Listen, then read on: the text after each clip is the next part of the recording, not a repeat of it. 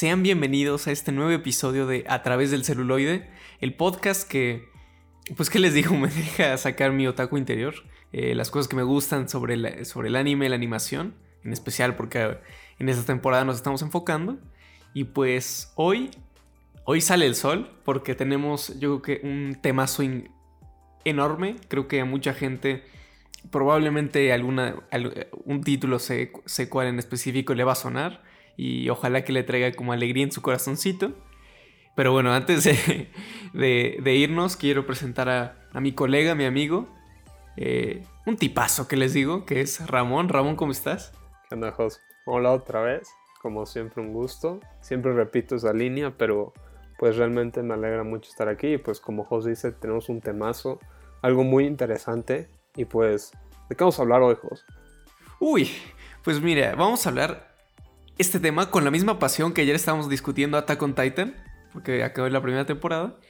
Pero vamos a hablar de uno de los directores probablemente más famosos ahorita en Japón, del mundo de la animación. Un, eh, un, director que yo admiro mucho, que luego también eh, hace, como que luego me pasa que luego lo critico mucho y probablemente lo critique mucho, pero también lo admiro mucho y me clavo en él porque me importa mucho, que es Makoto Shinkai que bueno, eh, bueno ya, eh, creo que un nombre que a mucha gente probablemente le suene, y si no, pues bienvenidos para que lo conozcan, para que vean qué onda, y esperemos que este, este pequeño podcast que somos, pues les sirva como, como puerta de entrada y chance una invitación a conocer. Yo creo que probablemente uno de los directores más interesantes trabajando ahorita en el mundo del anime. Pero bueno, ya, sin más preámbulo, vamos a darle y descubrir la vida de Makoto Shinkai. Pues bueno, eh, vamos a hablar de Makoto Shinkai, que bueno, es un director japonés de animación que nació el 9 de febrero de 1973 en Kumi. Eh, su nombre como de nacimiento es Makoto Nitsu, y porque según IMDB, que eso, no lo sabía. Y bueno, pues yo creo que para empezar sobre, sobre quién es Makoto Shinkai, eh, pues yo, lo más interesante lo más importante empieza más que nada en su adolescencia, que es cuando Makoto Shinkai en varias entrevistas ha dicho que es donde saca mayor parte de su trabajo, ¿no? Porque le gustan mucho las películas de, animación, le gustan mucho los mangas. Y aunque él se, se, ve que en sus películas hay algo como muy personal donde saca esas ideas, ha dicho que esa parte de la adolescencia es donde más extrae, ¿no? En las películas que veía y que pues han sido como esos, esas pequeñas semillitas que han germinado en, en, una, en las más grandes obras del anime. Y pues bueno, eh, sí, o sea, a Goto Shinkai le gustaba mucho eso. Y quién lo diría que en lugar de estudiar animación, estudió literatura, ¿no? O que, es muy curioso, ¿no? Que podríamos decir, oye, pues ¿por qué se fue para allá? Eh, se fue para otro lado, ¿no? La verdad es que no lo sabemos, pero fue la decisión que tomó, ¿no? Y, y después de... Pero, pues digo, o sea, uno diría que la, elección que uno hace en carrera pues no es tiempo perdido, ¿no? Uno va cultivando ciertas habilidades y, estoy seguro que Makoto Shinkai lo hizo. Eh, pues en sus cosas, libros que le gusta, esto puede ser una tangente, pero me parece importante mencionarlo. Que él, él ha mencionado que le gusta mucho Ray Bradbury y Haruki Murakami, dos escritores que a mí me gustan mucho. Y pues sí, ¿no? Eh, estudió literatura y después salió. Y, Ramón, ¿a dónde fue a trabajar, no?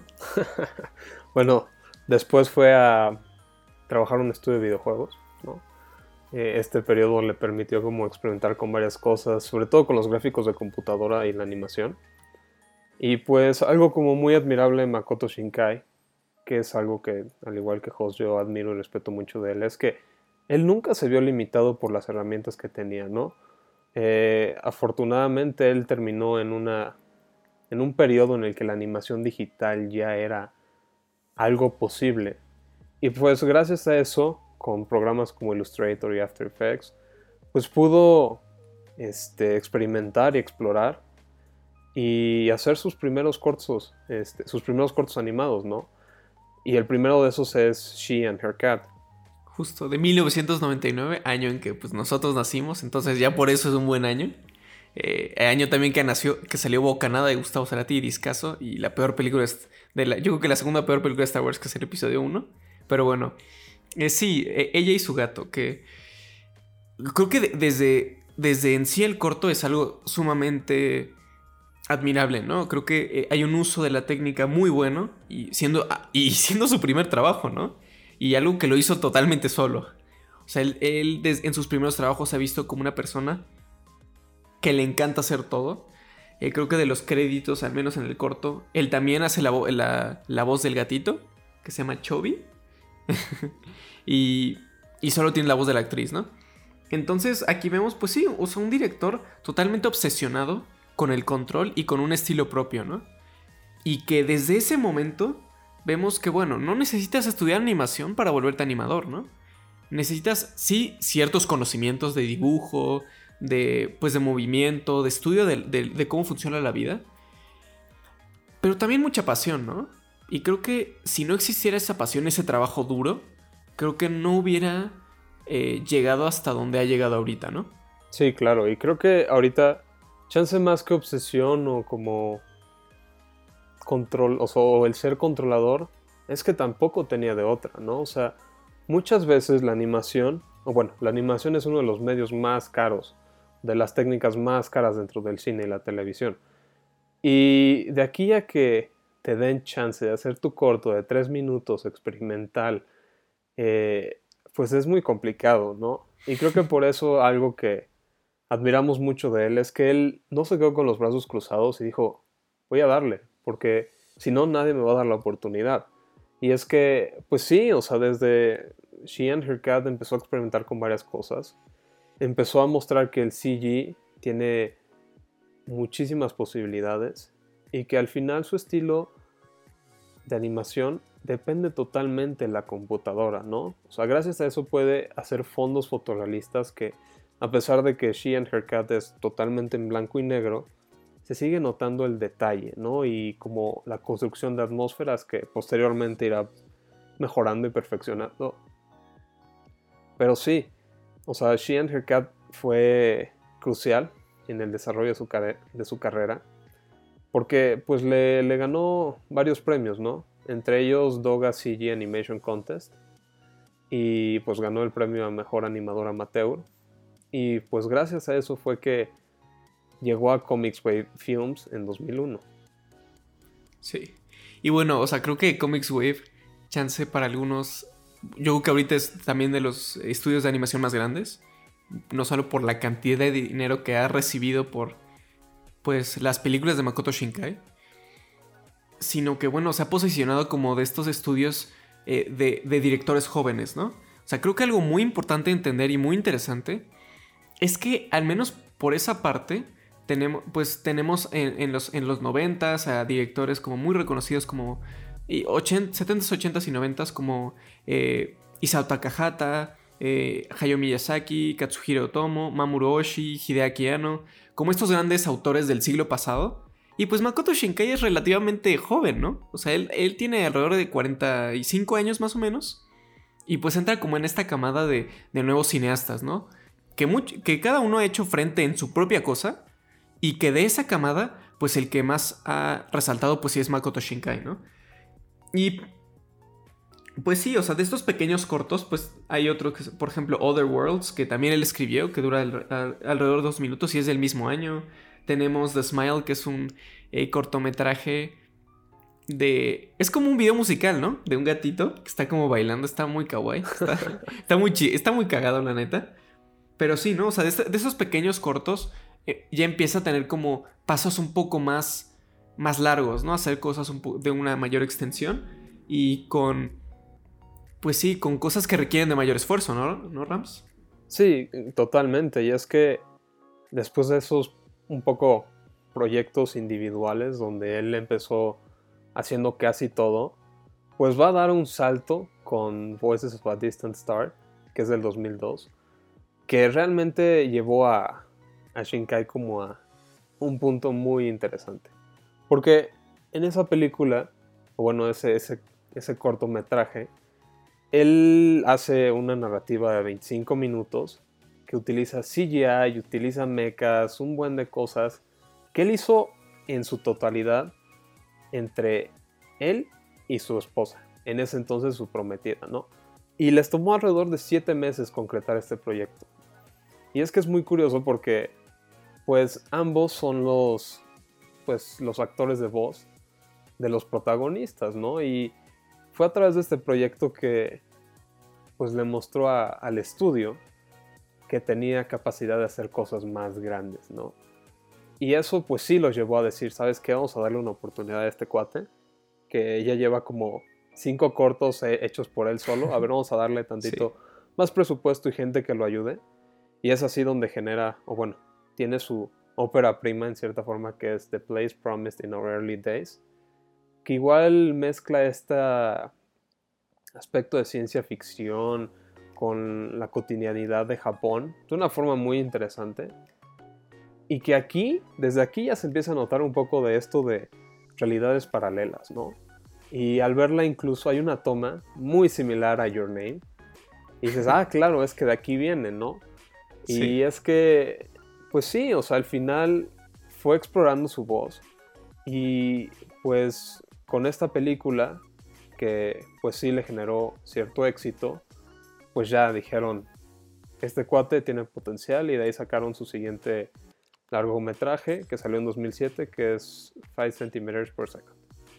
Exacto. Pues sí, o sea, como, como dice Rams, em, empieza como a tener mayor presupuesto, ¿no? Y creo que pues desde, desde antes ya se notaba, pero 5 centímetros por segundo del 2007, que yo he dicho que es un super año. Eh, y, les voy a decir por qué. Porque en 2007 salió la primera película de Evangelion, la del de, review de Evangelion, regresó de estéreo y salió 5 centímetros por segundo. Que antes que nada, y que se está riendo mucho, pero para, para esto este podcast, para echar la risa, para no sé, para, para decir lo, que nos gusta, ¿no? Porque no todo es serio decir como, oh, cine siempre. No, claro. está bien. pero, pero sí, no, creo que al menos eh, lo que se hace en Review de Evangelion, con el, con el uso de eh, animación 2D y, con CGI, que también lo vemos con Makoto Shinkai, es muy importante, ¿no? Porque es, es esta como forma en que las, las dos cosas, tanto lo análogo como lo digital, se van como pues sí juntando, ¿no? Y creo que en 5 centímetros por segundo es donde se nota más, ¿no? Esas tomas de los trenes, ese, ese recorrido, esos edificios. Y pues como dije antes, donde se tocan los temas que yo creo que lo hacen más famoso lo, y a la gente donde más se puede identificar, que es el amor. Y bueno, me, gustaría aclararme un poquitito más en esta obra. Porque de todas las cosas de Makoto Shinkai que en algún punto parecen felices, este yo creo que es su obra más triste, más melancólica. Porque 5 centímetros por segundo habla de, la nostalgia. Habla de este, de este amor juvenil que tenemos desde niños y cómo va cambiando el tiempo, ¿no? Hasta se me pone como la, piel chinita, ¿no? Porque es una historia que, bueno, ya verán, también nos habla de qué significa no ser amado, qué significa eh, clavarte con otra persona, ¿no? Y tiene esta imaginería, me, acuerdo de una escena muy, muy en particular donde está el chavo está como en un pastizal y ve la luna. Y dije, esta imagen me recordó tanto a un libro que leí que, bueno, se publicó más adelante y que por eso le gusta a Murakami, que es 1000Q84. Y creo que, no sé, para mí las historias de amor japonesas, eh, más, que nada de los demás, hablan mucho sobre la contemplativo, ¿no?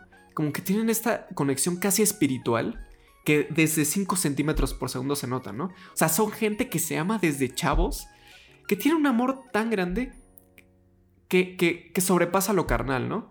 Porque la verdad, en la mayoría de sus películas, creo que nunca se besan. Lo mínimo es que se abrazan, ¿no? Jamás hay sexo, jamás hay besos, ¿no? Y, es sorprendente cómo desde esa manera lo logra, lo logra transmitir. Sí, y es que es un amor muy puro, ¿no? O sea, la verdad es que yo veo sus películas y normalmente lloro y me deprimo, si me pongo triste, pero es que sí, son muy humanas en ese aspecto, ¿no? Y sus personajes se sienten reales y viven, pues, cosas que cualquiera experimenta, ¿no? O sea, dudar de ti mismo, pues sí, sentir algo por otra persona. Y pues la verdad es que eso es muy padre que, lo represente. Y es que, pues algo que también tiene él, es que logra representar las emociones de, pues, de sus personajes a través de los paisajes y la iluminación, ¿no? Y que justo con 5 centímetros por segundo empieza a mostrar esto, ¿no? O sea, cómo está el cielo, Cómo se ve la, o sea, la luz, cómo les pega, ¿no? Y pues es que, curiosamente, después de esta película, este Makoto Shinkai va a dar como un salto de 360 grados y va a ser la de Children Who Chase Lost Voices del 2011 o Viaje a Agartha, que es un anime muy interesante, ¿no? Sinceramente, bueno, lo comparan mucho con la filmografía de Miyazaki, de Studio Ghibli, en el aspecto de que pues sí tienes un mundo fantástico, una protagonista que está como en cierta forma descubriéndose a sí misma y que en muchos aspectos sí tiene similitudes, ¿no? Yo creo que la película más similar de Ghibli que... O sea, que más se asimila de Ghibli a, esta, a la película de Shinkai es la de em, Cuentos de Terramar de Goro Miyazaki. Como la atmósfera, la forma en la que se visten los personajes, y todo ese aspecto que en cierta forma emana ese sentimiento, ¿no? Dices, ah, es medio Ghibli. Y creo que a veces, aunque comparar sea eh, normal y a veces es imposible no hacerlo, creo que es importante también ver esta película desde otra perspectiva, ¿no? Sinceramente a mí, pues yo la disfruté y tuvo varios aspectos que, que me gustaron, ¿no?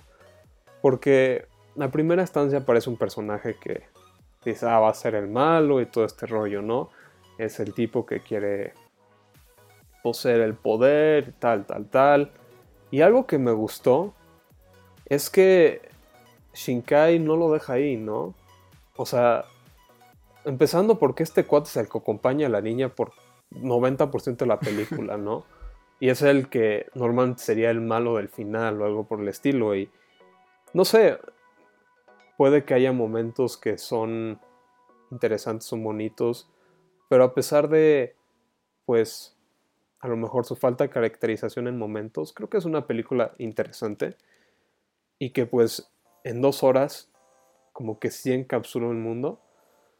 Y creo que también es importante no, pues, tomar en cuenta que está experimentando, estaba probando nuevas cosas y que pues sí se sale un poco de, de su técnica tradicional, que lo hace más conocido. Y es que en cierta forma imita la animación de celuloide de forma digital. Y pues no salió tan bien, ¿no? Creo que visualmente es una película hermosa y que muchas veces es este devalorada porque pues sí la comparan mucho con Miyazaki, que a veces creo que sí es difícil no hacerlo, pero creo que también es importante, pues a veces tomar en cuenta que pasos como este hacen hincapié para que un creador se dé cuenta de qué funciona, qué no funciona, qué le gusta, qué no, y pueda seguir haciendo cosas, ¿no? Y es que después de, este, de esta coma enorme, es que volverá como a un estilo más convencional, con el que se siente más cómodo, y es donde empezará a subir hasta pues lo que es ahora. Sí. Y pues claro, o sea, ese estilo que no solo le acomoda de las historias sobre, sobre estar a, distancia, que yo creo que toda la filmografía de Makoto Shinkai, o casi toda, habla sobre la distancia. En el tiempo, en la edad, eh, o sea, literal distancia como de lugares. Y bueno, eh, al menos fue en 2013 donde pues empezamos a ver una historia que pasa bajo la lluvia en, uno de los parques de Tokio y que es, yo creo que es una de sus películas yo creo más queridas, que es The Garden of Words, El Jardín de las Palabras, que pues nos habla de, obviamente, de esta obsesión por, por no solo tener justo eh, eh, ambientes casi fotorrealistas, donde hay una imagen súper famosa, donde tienen la imagen real del parque y luego un fotograma de la película de Makoto Shinkai y se ve casi igual, ¿no? Qué sorprendente. Y yo creo que este es uno de, esos trabajos que, pues, sí nos habla de qué pasaría si un estudiante de secundaria tuviera un amor platónico con su maestra o con una mujer mayor, ¿no? Y que sé que Ramón visitó ese lugar. Sí, no, fue, fue algo muy padre. En mi, en mi famoso y aclamado viaje a Japón que siempre repito en el podcast. Claro. Este, pues, esa película sí la había visto. Creo que solo había visto esta y Your Name antes de ir a Japón. De Makoto Shinkai. Y, o sea, bueno, de las películas de Makoto Shinkai fueron las únicas dos que había visto. Y pues sí quería ir, ¿no? La verdad no sabía que, este, que ahí era el lugar. Solo recuerdo que cuando hice el plan de, de viaje, pues ese parque estaba, ¿no? Dije, aquí hay que ir porque pues en mi investigación decía que valía mucho la pena. Y en algún momento me enteré que justo la locación de la película está en ese parque. Entonces ahí voy, el día del parque, todo feliz, que entramos por la parte trasera del parque dándole como mil vueltas a Tokio y como que perdimos una hora en eso. Pero llegas y tú ves el spot y dices, wow. Wow. ¿No? Y recuerdo muy bien que había un cuate ahí sentado. Y dije, este cuate está aquí esperando a que llegue el amor. Y, y dije, a ver, pues voy a aplicar la misma. Entonces fui y me senté. Él se fue. Y, ya... Dijo rayos, este, esto no era lo que quería. Demonio, sí, justo, no, no, buscaba eso, pero pues ya me senté y dije, ah, pues me voy a sentar un ratito. Y me acuerdo muy bien, llegó una chava que era, era rusa, si no mal recuerdo. Como de, ah. Y de nada, como cinco segundos después llega su novio de. oh. Chin. Pero. Estamos, yo creo que vamos a renombrar este episodio como los intentos fallidos del amor en general. Y invitamos gente a que nos cuente sus historias de amor fallidos. Pero. ah, estaría muy, muy bueno. Pero, bueno, o sea, la verdad es un lugar muy padre, muy mágico que emana la misma energía, que sí tiene ese mismo sentimiento y que sí te hace sentir como en un lugar mágico, ¿no? Y la verdad es que para mí, este, El Jardín de las Palabras es de mis películas favoritas de él, de las que más me gusta, de las que más me ha llegado. Y es que es aquí donde él encuentra balance entre cosas, ¿no? O sea, justo como antes mencionábamos de que, pues, él muestra las emociones a través de pues los paisajes y la iluminación.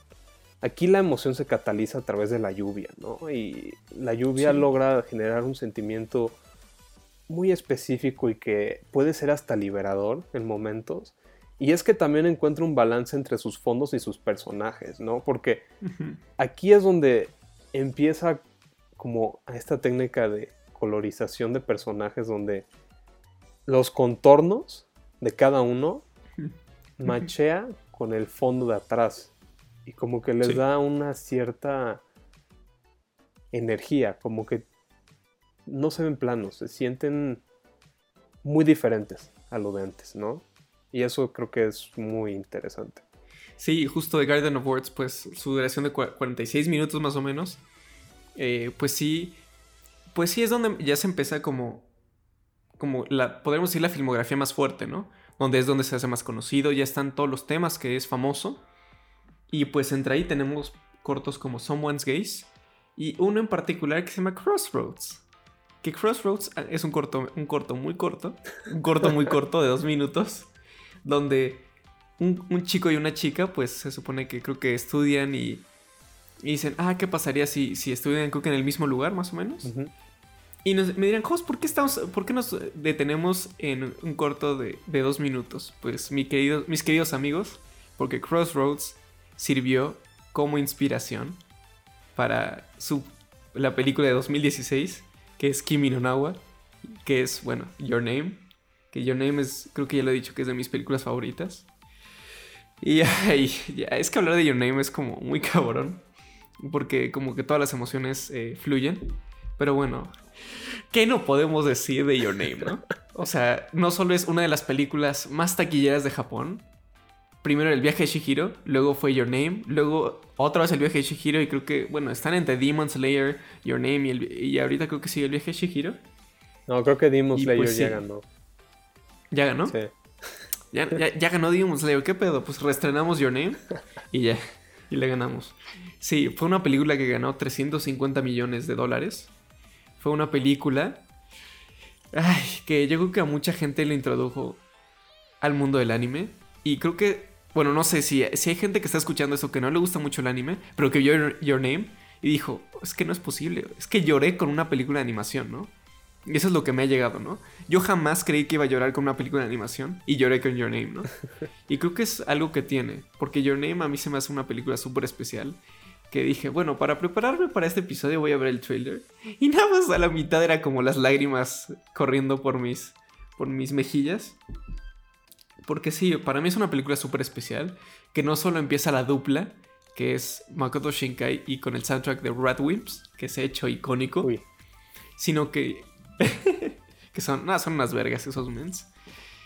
Y que, pues bueno, ¿no? Que nos retrata la vida de dos personajes, que también es como ahorita la de las parejas de, de películas de romance, que es, es Mitsuha y Taki. Y que nos habla sobre, yo creo que una de las cosas más interesantes que es, pues, ¿qué pasaría si el tiempo y la distancia nos separaran, ¿no? que es donde pues se habla, se tocan estos temas, donde se toca la teoría del hilo rojo, que para que no sepan es que se supone que el hilo rojo es, creo que tenemos el hilo rojo con como que es lo que nos va a llevar. El destino. más bien, sí, justo sobre el destino, ¿no? Que la gente que está como al otro, al otro lado del hilo rojo pues es la persona que te vas a enamorar y es como tu soulmate, ¿no? Más o menos. Sí, justo, es que como que en Japón está como esta creencia de que siempre hay un hilo rojo invisible que, une a dos personas, ¿no? O sea, que ya están destinadas, o bueno, predestinadas a estar juntas, ¿no? Y es que, pues sí, el hilo rojo, digo, fue un concepto que por primera vez vi en Your Name. Luego, pues sí, se repetirá en varios animes y cosas, pero es que Your Name logra algo muy curioso dentro de la filmografía de, de Makoto Shinkai, y es que él normalmente siempre ha tocado, bueno, ha narrado historias sobre ciencia ficción y fantasía que, que coinciden con una cotidianidad, pero jamás se había sentido tan orgánico como en Your Name. ¿No? O sea, creo que aquí es donde encuentro un balance en el que yo recuerdo cuando pues, se llega el clímax de la película y dije, ¿qué está pasando? Que esto no puede acabar así. y es que al implementar como todo esto de viajes en el tiempo y como pues sí, creo que en su esencia es eso y el cambiar de cuerpos se siente tan natural y tan orgánico que, pues sí, o sea, es difícil no creerlo y conforme avanza y avanza es imposible no seguir emocionándote, ¿no? O sea, creo que igual que a a mí esta película tiene un, lugar muy importante en mi corazón. La vi, pues sí, ya hace bastante tiempo. Recuerdo que, que en ese entonces estaba apenas entrando en, en este vasto mundo del anime. Y, y pues sí, estaba checando en IMDb, porque ahí es donde salió pues uno de los fundamentos de pues, los gustos que tengo hoy en día, como investigando en las listas y así. Y vi que Your Name estaba muy alta en los rankings, ¿no? O sea, ya había visto que había animes, series como altos, pero dije, ah, caray, una película, aparte de las de Ghibli, ¿no? Y la vi y sí, igual que Jos lloré. Este, y pues creo que realmente fue una de esas películas que sí me hizo ir a Japón. Bueno, fue una de las que sí me llegó como ese sentimiento y pues no sé, o sea, realmente toca un buen de cosas y que pues, hasta la fecha sigue siendo importante, me gusta mucho, me deprime mucho, pero es muy bonita. es muy bonita, ¿no? Eh, sí, no, creo que Creo que igual, ¿no? Sí fue la, fue la película que me dijo, oye, creo que me gusta esto del anime, ¿no? O sea, ¿qué onda, no? Vi la película y yo, esto, esto yo nunca lo había visto. O yo nunca me había sentido así. Es la película culpable que me gusten mucho las películas de amor y que sea tan cursi. Y me gustan esas cosas porque me encantan. Es la... Eh, yo creo que una película que al menos el, el, año pasado fue muy importante porque la había visto en 2018 y creo que ya lo dije antes por recomendación de Luis y la vi y dije, wow. Me había sorprendido totalmente. Fue, no solo la vi en un momento muy importante en mi vida, que me llegó muchísimo al alma. Eh, no solo... Hay esos momentos, ¿no? No solo el cometa y Tomori. Eh, ver cuando Mitsuha se tropieza y ve en su mano que dice te amo. Ese tipo de momentos que ah. son tan mágicos que, bueno, a la gente lo, lo puede hacer llorar. Yo creo que es eso. Para mí, Your Name es magia. Es magia pura. Creo que hay, pocas películas que me logran transmitir esa sensación. Y pues sí, ¿no? O sea, creo que tiene muchísimas cosas hermosas. No solo mencionar que pues varias de las locaciones que salen en las películas de Makoto Shinkai las puedes ir a visitar. Entonces pues he de decirlo que uno de mis sueños es ir a, la escalera del final. Porque pues ahí se encuentran Taki y Mitsuha.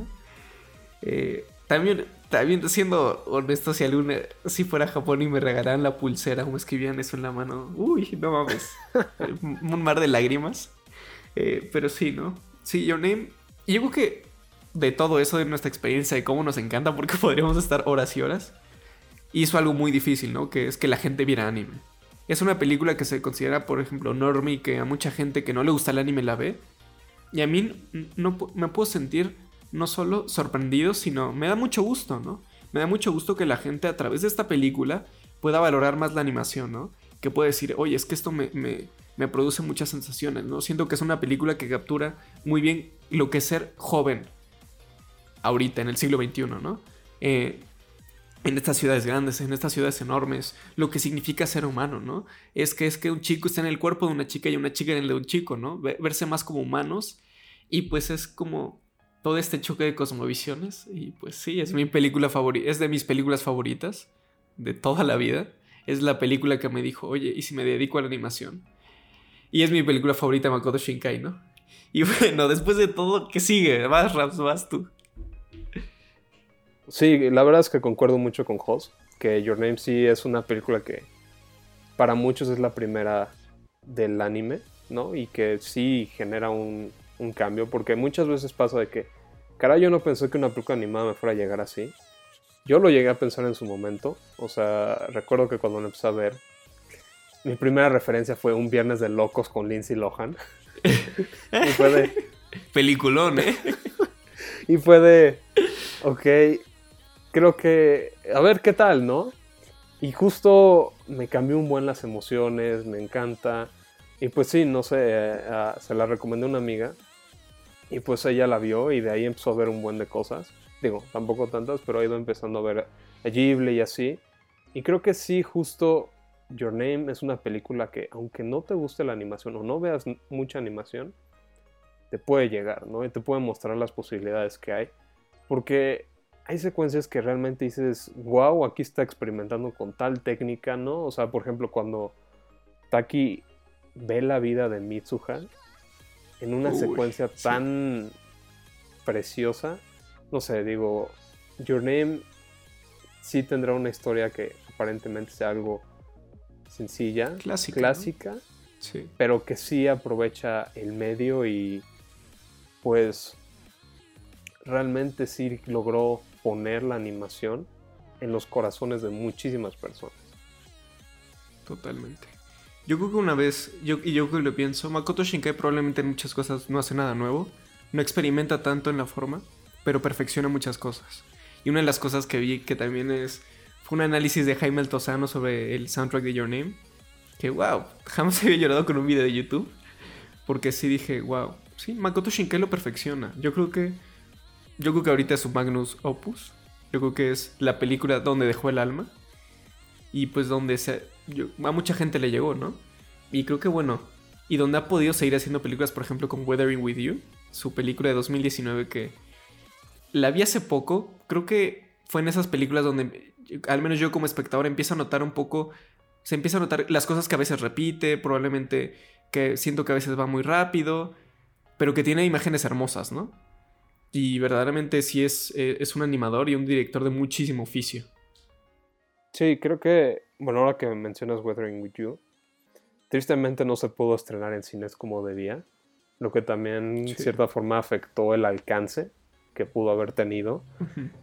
Y pues sí, que en cierta forma tiene cosas que sí le deben a Your Name, ¿no? O sea, incluso hay unos cameos ahí que a mí me emocionaron mucho. Pero. Super cameos, ¿eh? pero sí, a veces se siente como que va similar, va de algo muy relacionado a Your Name, ¿no? Y creo que podría ser que ya está llegando como a su punto de jugar a la segura. Pero también siento que Weathering With You, digo, es una película que a mí me gustó mucho. Y que sigue teniendo como esa esencia, esa magia. Que ya es como la O sea, es como su técnica, su trabajo en cierta forma perfeccionado, ¿no? O sea, hay planos que se ven mucho más hermosos que en Your Name. Y no sé, por ejemplo, la secuencia en la que caen del cielo, a mí se me hace increíble. O sea, ¿no? Sería el equivalente a la del eclipse. Digo, creo que ambas tienen cosas muy propias, ¿no? Y que son películas que yo considero que están en paralelo, bueno, a la par. Chance Your Name tantito arriba porque pues sí, sí llegó antes y llegó de una forma muy particular. Pero creo que a pesar de eso, Shinkai tiende a... Bueno, tiende a explorar con aspectos climáticos, ¿no? fenómenos que pueden conectar con la... Sí, conectar con pues con la gente, ¿no? O sea, creo que lo, vi en una, lo, lo, vi en una entrevista, que bueno, Weathering With You, pues sí, fue esa parte que estaba creo que caminando bajo la lluvia y vio en un charco y se imaginó una chica de vestida de blanco, que bueno, es Hina, Hinata, no, Hina. Que me parece, porque luego los nombres se me van, pero sí, ¿no? Y, pero sí, creo que Weathering With You, aunque me gusta más Your Name, aunque... Eh, siento que a veces va un poco rápido, que no, siento que eh, la, relación está tan bien explorada como en Your Name. Creo que sí tiene planos sumamente hermosos. Creo que tiene un mensaje muy bello sobre cómo, el, clima afecta a la gente, a su estado emocional. Creo que se siente ahí un Tokio mucho más vivo porque explora más. Y es donde siento que desde todas sus películas, donde más profundiza en qué es estar en esa ciudad, ¿no? Desde los manga cafés, los restaurantes, esa es que sí se ve muy buena la Big Mac, ¿no? Jamás había visto una Big Mac verse tan deliciosa. Sí. sí. Y es eso, ¿no? Creo que lo, bonito de Weathering With You es que ese mensaje de cómo la gente le gustan los días soleados, ¿no? Y no sé, creo que pues sí se nota, ¿no? De cómo el clima puede cambiar a la gente, su estado emocional. Y, y, me da mucho gusto que pues es una película que vi con mis papás y la pudieron disfrutar mucho. Sé que no les gusta mucho el anime, pero son ese tipo de películas que les llegan, que lo disfrutan. Y pues sí, ¿no? La verdad es que Makoto Shinkai. Y yo creo que cualquier artista, ¿no? Que logre como penetrar a, gente fuera de su nicho es algo muy especial. Es algo muy importante y muy, mucho de admirar. Y pues la verdad, yo sé que Rams también. Y pues los dos estamos muy emocionados de ver lo que depara con la tercera película. Que según leí es sobre un mundo postapocalíptico un poco. Que se dice que va a ser como la conclusión de esta trilogía que empezó con Your Name. Y que, pues, ¿qué, te, les digo, no? ¿Las vamos a ver? Sí. ¿Nos va a emocionar? Sí. ¿Vamos a llorar? Probablemente sí, ¿no? Y pues la verdad es, sí es un gran oficio, ¿no? De Makoto Shinkai.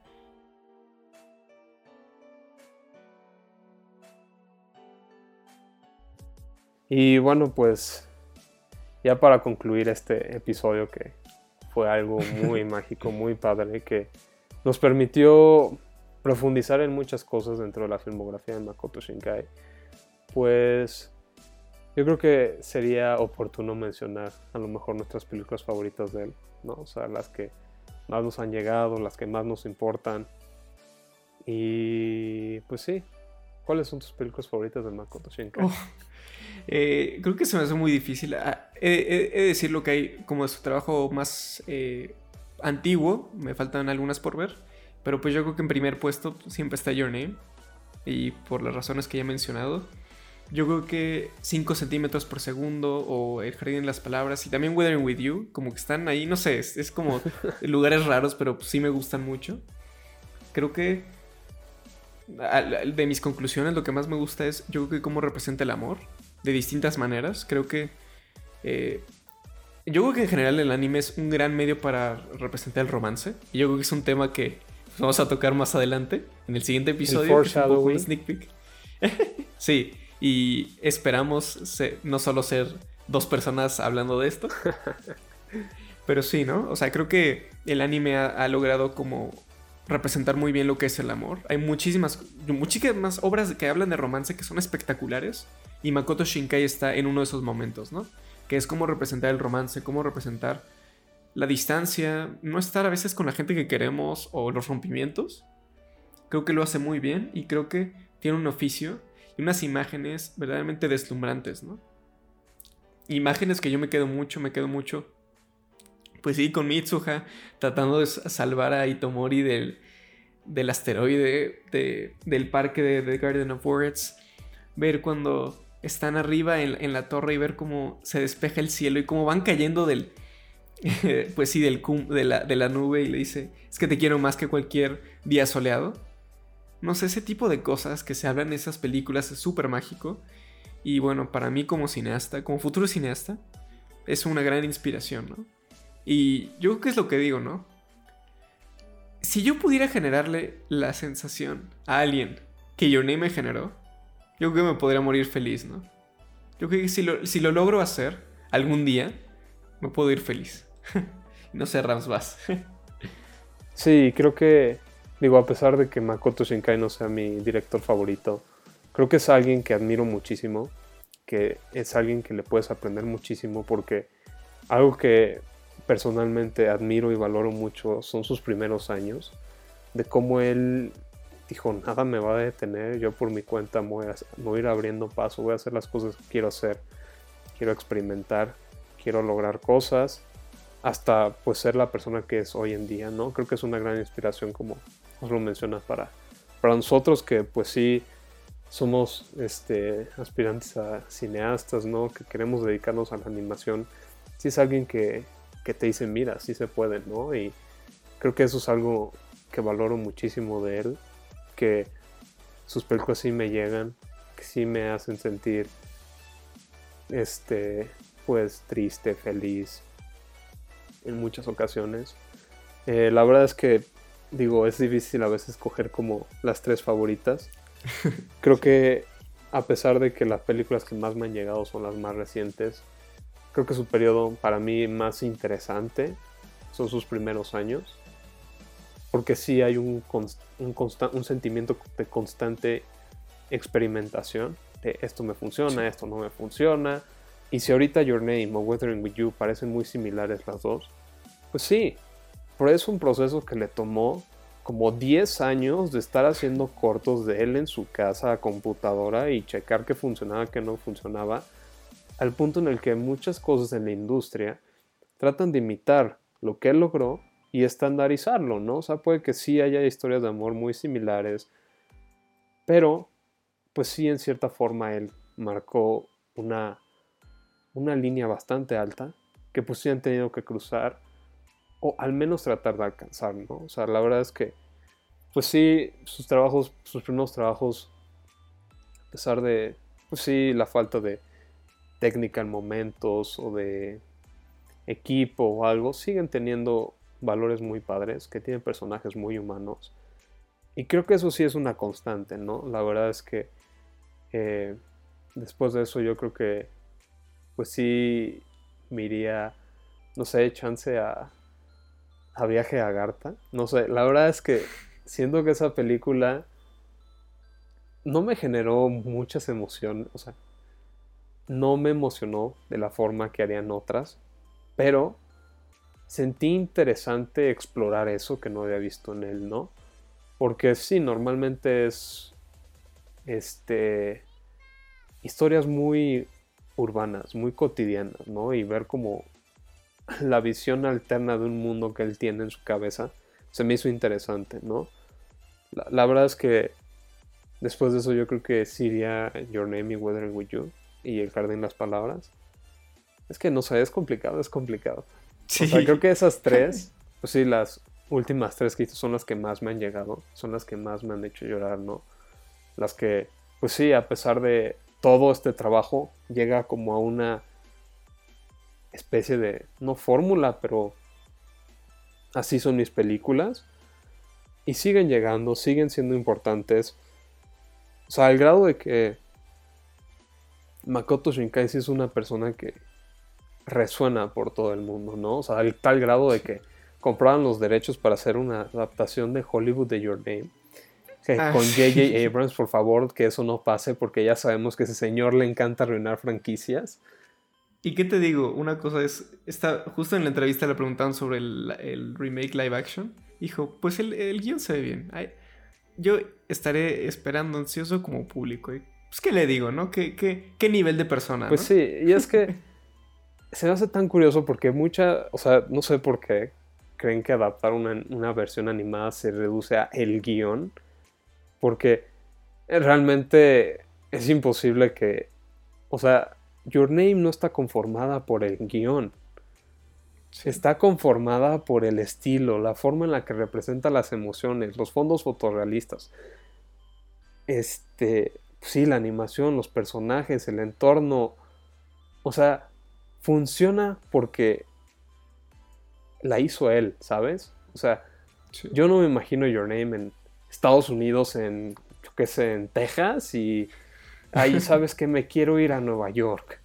o sea, no, ¿sabes? Ah, sí, sería en Nueva York, sería en Nueva York. O sea, creo que son contextos sociales, culturales muy distintos que van separados, ¿no? O sea, por algo al traducir, por ejemplo, Dead Note a Seattle, Estados Unidos, no funcionó, porque es muy distinto. No, no va de la historia, y creo que eso pasa mucho porque los animes se apoyan de la animación. Es importantísimo y sin animación hay cosas que podrán representar visualmente con efectos especiales, que digo, tiene todo su mérito, pero no va a estar cerca de lo que era, ¿no? Muchas veces pasa que el personaje creado por CGI termina siendo más inhumano que el que era hecho con un lápiz y un papel. En efecto.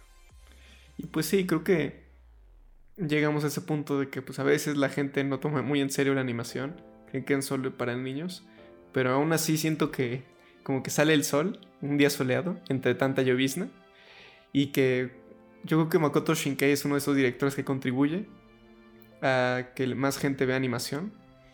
Y no sé, que, que vaya a sus películas, que se siente y pueda decir, me gusta estar aquí, ¿no? Y creo que es hora y creo que en este lugar tan mágico, pues me da ganas de enamorarme, ¿no?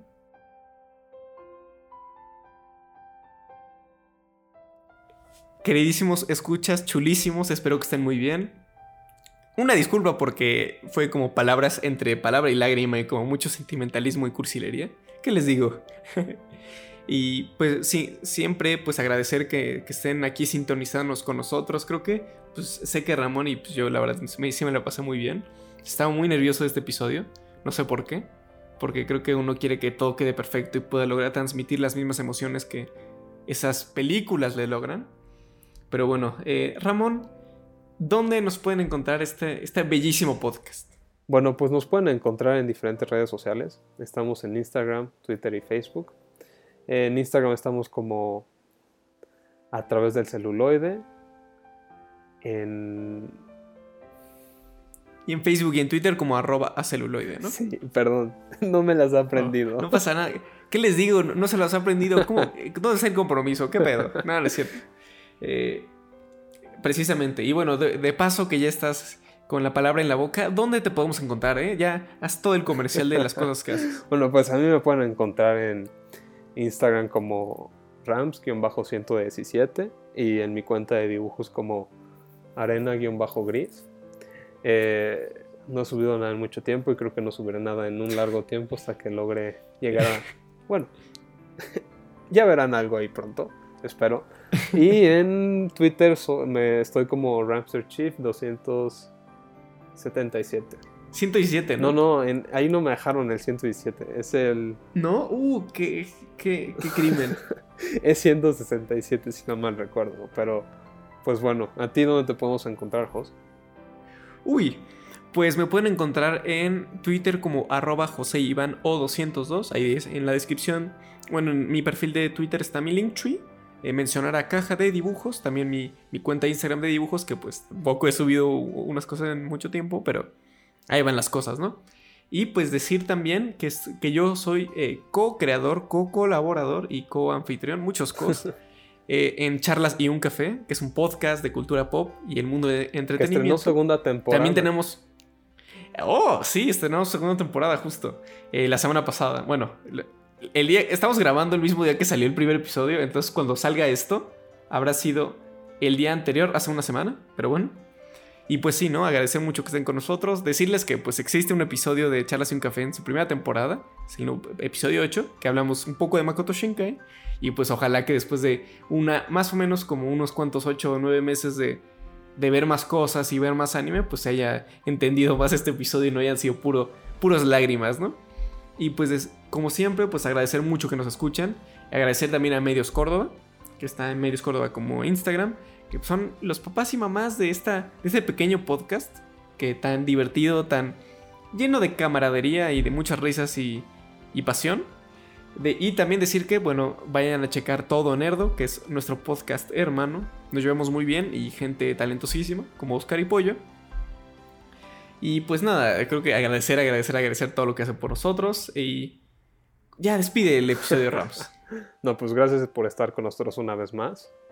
Valoramos muchísimo eso y pues nada, nos vemos la próxima. Y estén pendientes porque pues vienen cosas bonitas. Muy bonitas. Hasta luego.